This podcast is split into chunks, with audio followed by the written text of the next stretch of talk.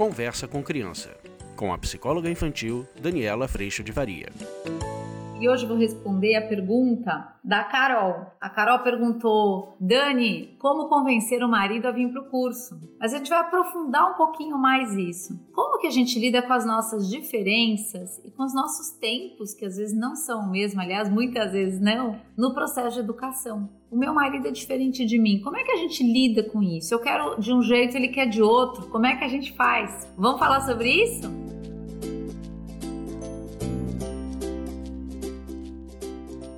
Eu estou muito feliz com a tua presença aqui. A gente também pode estar juntinho lá pelo Instagram, também pelo aplicativo e também pelo podcast que você pode ouvir nas plataformas de música.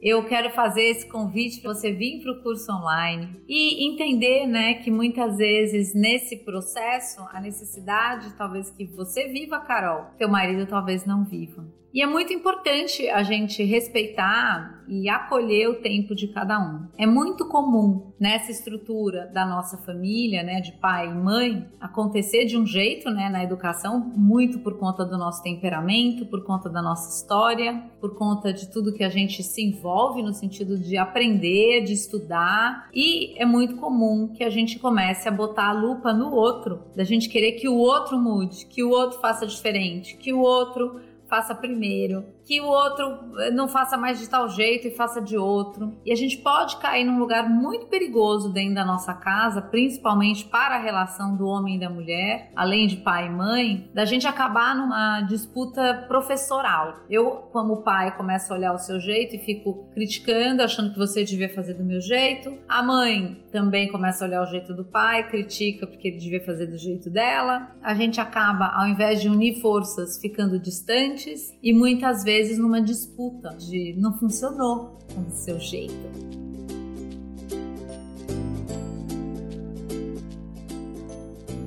A gente vai entrando num desgaste muito grande nesse lugar e um desgaste muito perigoso, porque no fim do dia as crianças também percebem esse desalinho da nossa parte. E o que acontece é que as crianças podem fazer uso desse nosso desalinho para hora se alinhar a pai, hora se alinhar a mãe, e a gente vê isso muito acontecendo. Então o curso, ele não precisa ser mais um assunto para entrar nesta lógica. Então se a lógica é essa, e muitas vezes muitos pais chegam no curso ou muitas mães chegam no curso, muitos casais chegam no curso, isso acontece bastante, mas ainda com essa lógica. Eu começo a entender outra perspectiva, outra forma de olhar, começo a ter outro entendimento e a minha primeira vontade qual é? Que o outro mude que o marido mude, que ele também entenda, que ele não consegue entender. Aí, gente, a gente vai parar num lugar com qualquer assunto, pode ser com curso, com vídeo que você viu aqui, fica num lugar de eu quero que você assista isso daqui, porque você precisa mudar. E o que a gente vai ver do lado de lá é resistência muita resistência. Eu também faria a mesma coisa. Meu, tira essa mulher daqui, eu não quero ouvir falar. Por quê? Porque está entrando por uma porta de crítica, por uma porta às vezes um pouco hipócrita da nossa parte, porque o erro do outro a gente vê, mas os nossos a gente não percebe.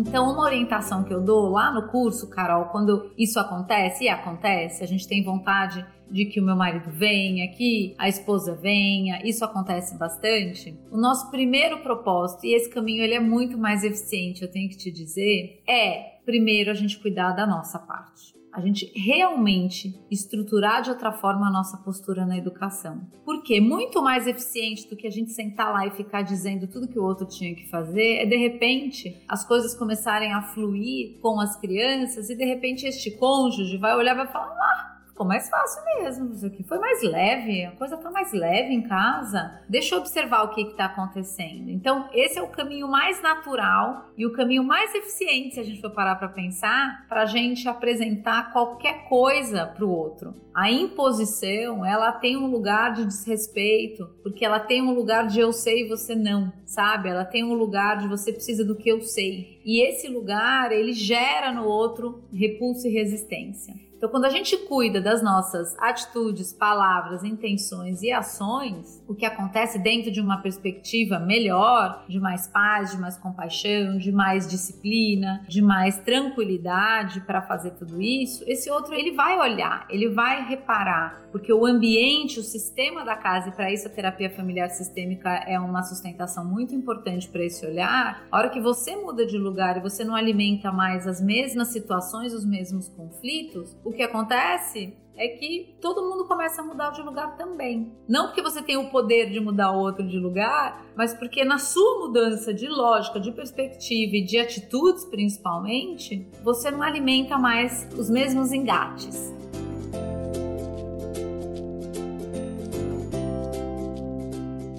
Então, se você está pensando em vir para o curso e para vir para o curso, você está pensando que precisa do alinhamento de todos os planetas no céu, o marido alinhado, tudo dando certo. Este é um curso que você pode ouvir é, a hora que você quiser, e esse é um curso que no ao vivo você pode vir cozinhando, não tem problema. Exatamente porque a proposta dele é que a gente viva um dia de cada vez fazendo o melhor possível dentro de uma vida real. Porque dentro desse vou esperar tudo ficar organizado, eu vou esperar eu melhorar para daí eu ir lá, o que vai acontecer é que esse dia não chega nunca e a gente acaba entrando em sobrecarga. Então, acho que lógico, vale uma conversa sempre para que a gente faça isso de um espaço de consideração, querendo ou não, o curso ou uma mudança, ele é uma decisão conjunta, mesmo que o outro não venha, posso fazer? Isso está sendo importante para mim? Ou eu estou querendo investir nisso? Então a gente precisa, óbvio, acordar, porque esse é um investimento, né? Não deixa de ser. O meu curso ou qualquer outra coisa, gente. acho que a gente precisa ter essa consideração dentro do espaço da família, mas não necessariamente o outro tá na sua necessidade. Às vezes o outro não tem essa necessidade. E aí, dentro do curso, a gente também trabalha essa postura de cuidar da nossa postura bastante e eu começar a comunicar para o outro, dentro do que me dá muito desconforto da atitude ou da atuação dele, quais são as minhas necessidades. Então a gente vai também treinar bastante como que eu comunico necessidade ao invés de fazer crítica. Como que eu comunico o que eu preciso ou como que eu comunico o que me deixa muito desconfortável de uma forma que o outro consiga acolher ouvir e refletir. Como que eu posso olhar para tudo isso entendendo que esse outro está fazendo o melhor que ele pode? E a hora que ele está fazendo o melhor que ele pode, ele é tão falho quanto eu, a gente saiu dessa noção de hierarquia.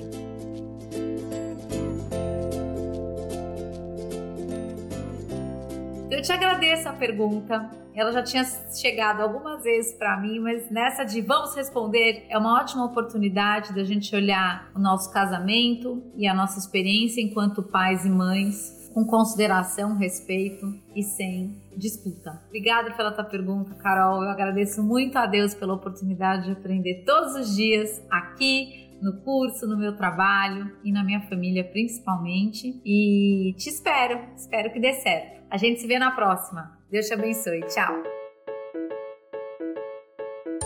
Você acabou de ouvir Conversa com Criança, com a psicóloga infantil Daniela Freixo de Faria. Mande seu e-mail para conversa@danielafaria.com.br. Este podcast foi produzido por Siringe Conteúdo e Comunicação. Conheça siringe.com.br.